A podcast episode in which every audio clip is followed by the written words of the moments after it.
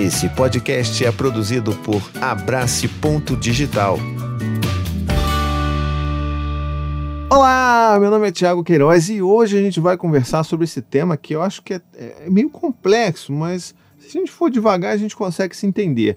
A individualidade dos nossos filhos. Vamos tentar entender até onde a gente tem, tem aquela coisa de respeitar a individualidade ou não, até onde a gente precisa entender se a personalidade mesmo dos nossos filhos algo imutável ou não e como lidar com tudo isso. E principalmente com as nossas próprias expectativas, tá bom? Mas antes eu quero pedir para você aquele pedido de sempre, para você se inscrever no meu canal, ajudar a divulgar esse vídeo por aí e principalmente clicar aqui já no joinha. Já deixa o seu like aqui, porque às vezes a gente esquece, vai fazer outra coisa, tá só ouvindo o vídeo, aí você esquece. Já deixa o seu joinha aqui, porque isso ajuda demais a conta, você não tem noção. E ó, é de graça, então você só precisa fazer isso, se inscrever, assinar o canal e tá tudo ótimo, tá bom?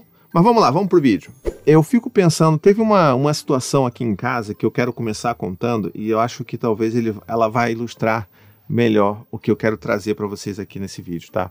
Aconteceu há um, há um bom tempo atrás que eu era aquele cara que gost... né, eu ainda gosto muito de fazer o café da manhã das crianças, pego ali, ligo para padaria, peço um pão, peço um queijinho, peço um, né, um presuntinho e tal, não sei o que, faço aquela coisa. Eu gosto muito, até porque isso faz parte da minha rotina com as crianças, enquanto a Anne está tendo o sono dela prolongado, mais do que merecido. Ainda mais agora com a Cora, né?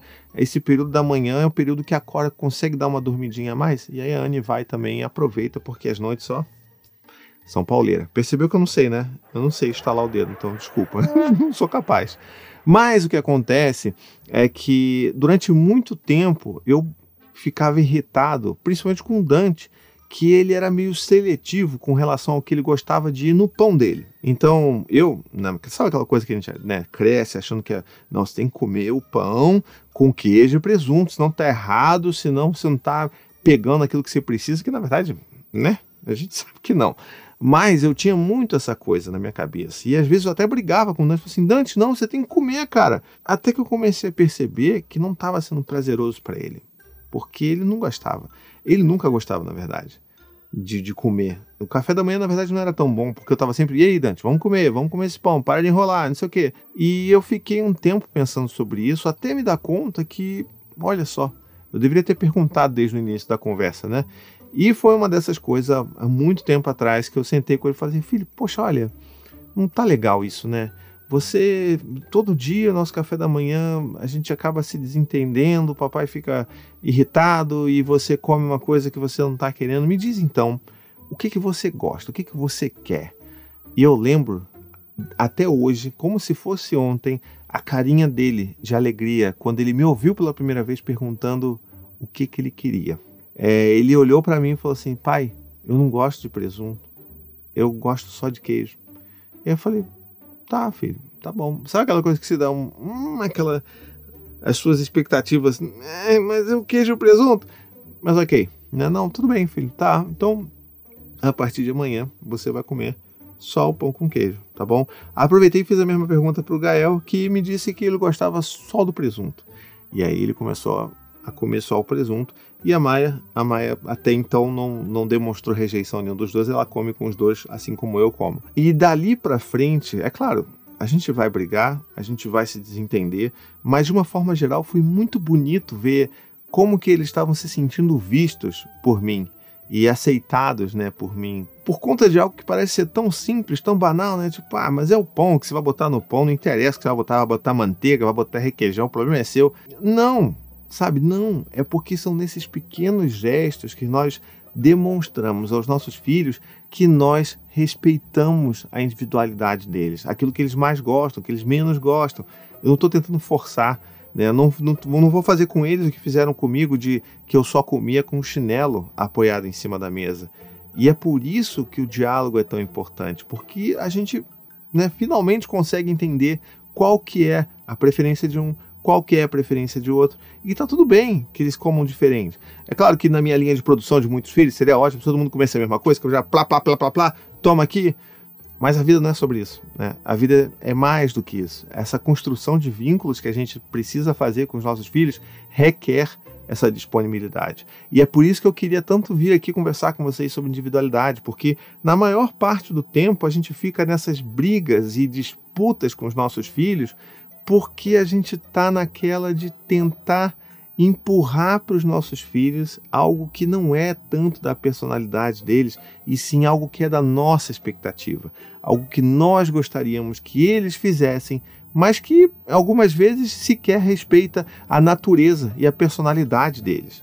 Então, que fique um lembrete para a gente sempre pensar que se está sendo muito difícil conseguir fazer alguma coisa com os nossos filhos, talvez a gente esteja tentando empurrar muito goela abaixo deles as nossas expectativas.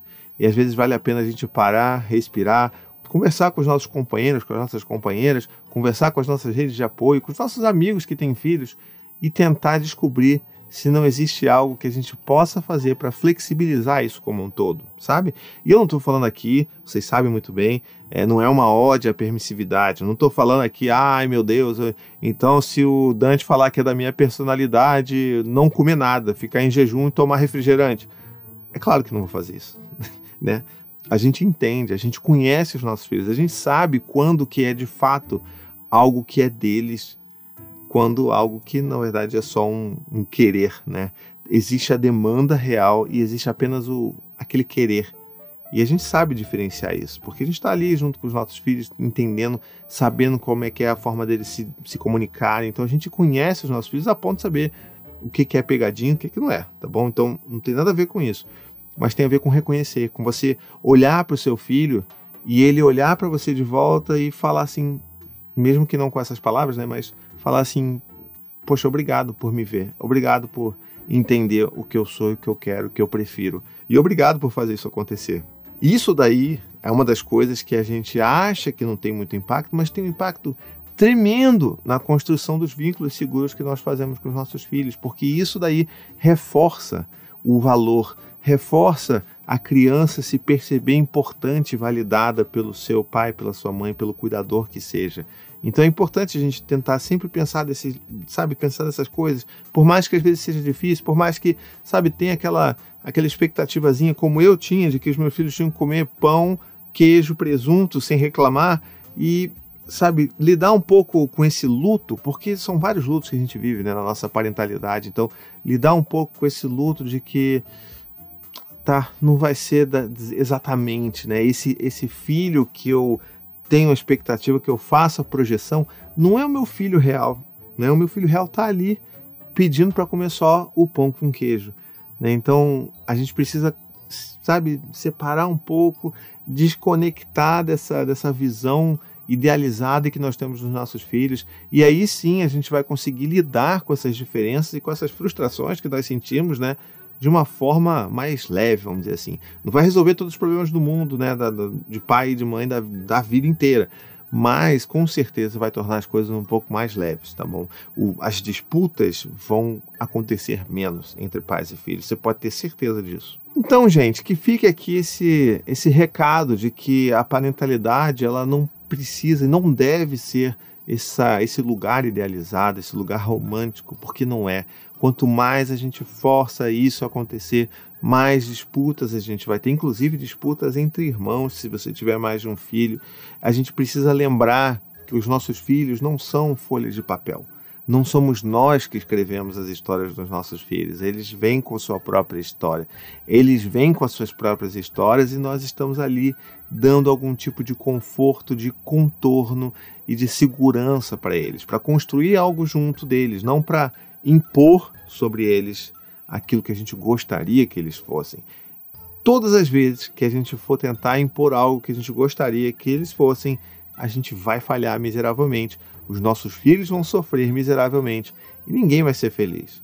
Então, que vocês entendam que isso não é, de novo, uma chamada para permissividade, é mais uma chamada para autenticidade, para a gente conseguir enxergar os nossos filhos vendo o que eles de fato são, o que eles comunicam para a gente sobre o que eles são e aceitando isso. E mais ainda, valorizando isso. Porque não tem coisa mais bonita, te garanto, que é você ver o seu filho com aquele olhar grato para você, como se dissesse: Obrigado por me enxergar, obrigado por me reconhecer. Então é isso que eu tinha de vídeo por hoje. Eu espero que você tenha gostado. Se você gostou, não esquece de comentar aqui, ó.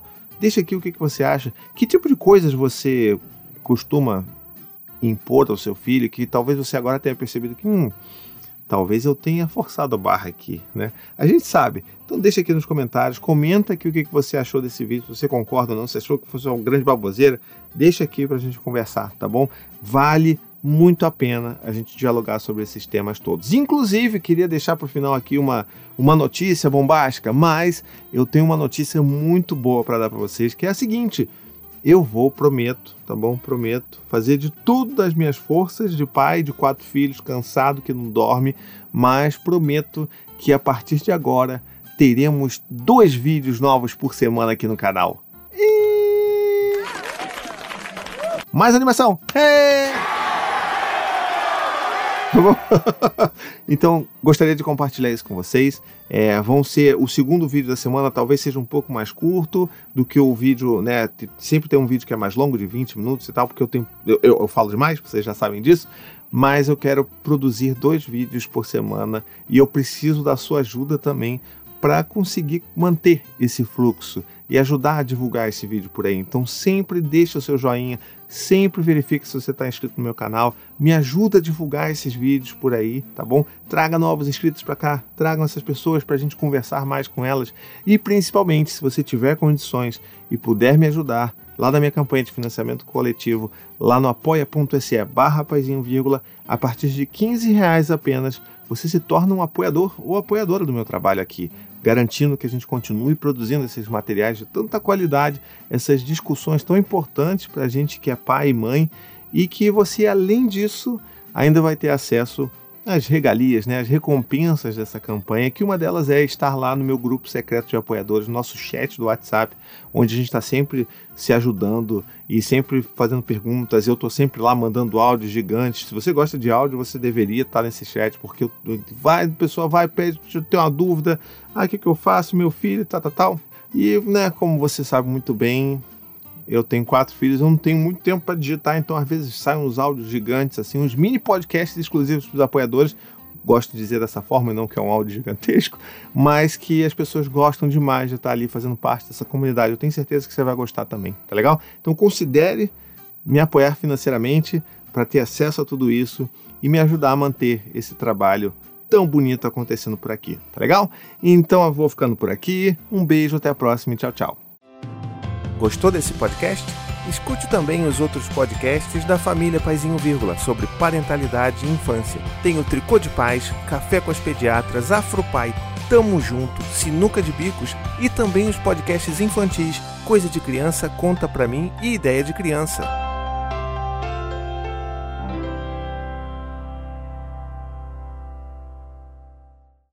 We could fly. This is your summer. That means Six Flags and the taste of an ice cold Coca Cola. We're talking thrilling coasters, delicious burgers, yes. real moments together, and this. Coke is summer refreshment when you need it most, so you can hop on another ride or race down a slide at the water park. Six Flags and Coca-Cola. Come make it yours. Visit sixflags.com slash Coke to save up to $20 on passes, plus daily tickets starting at $34.99.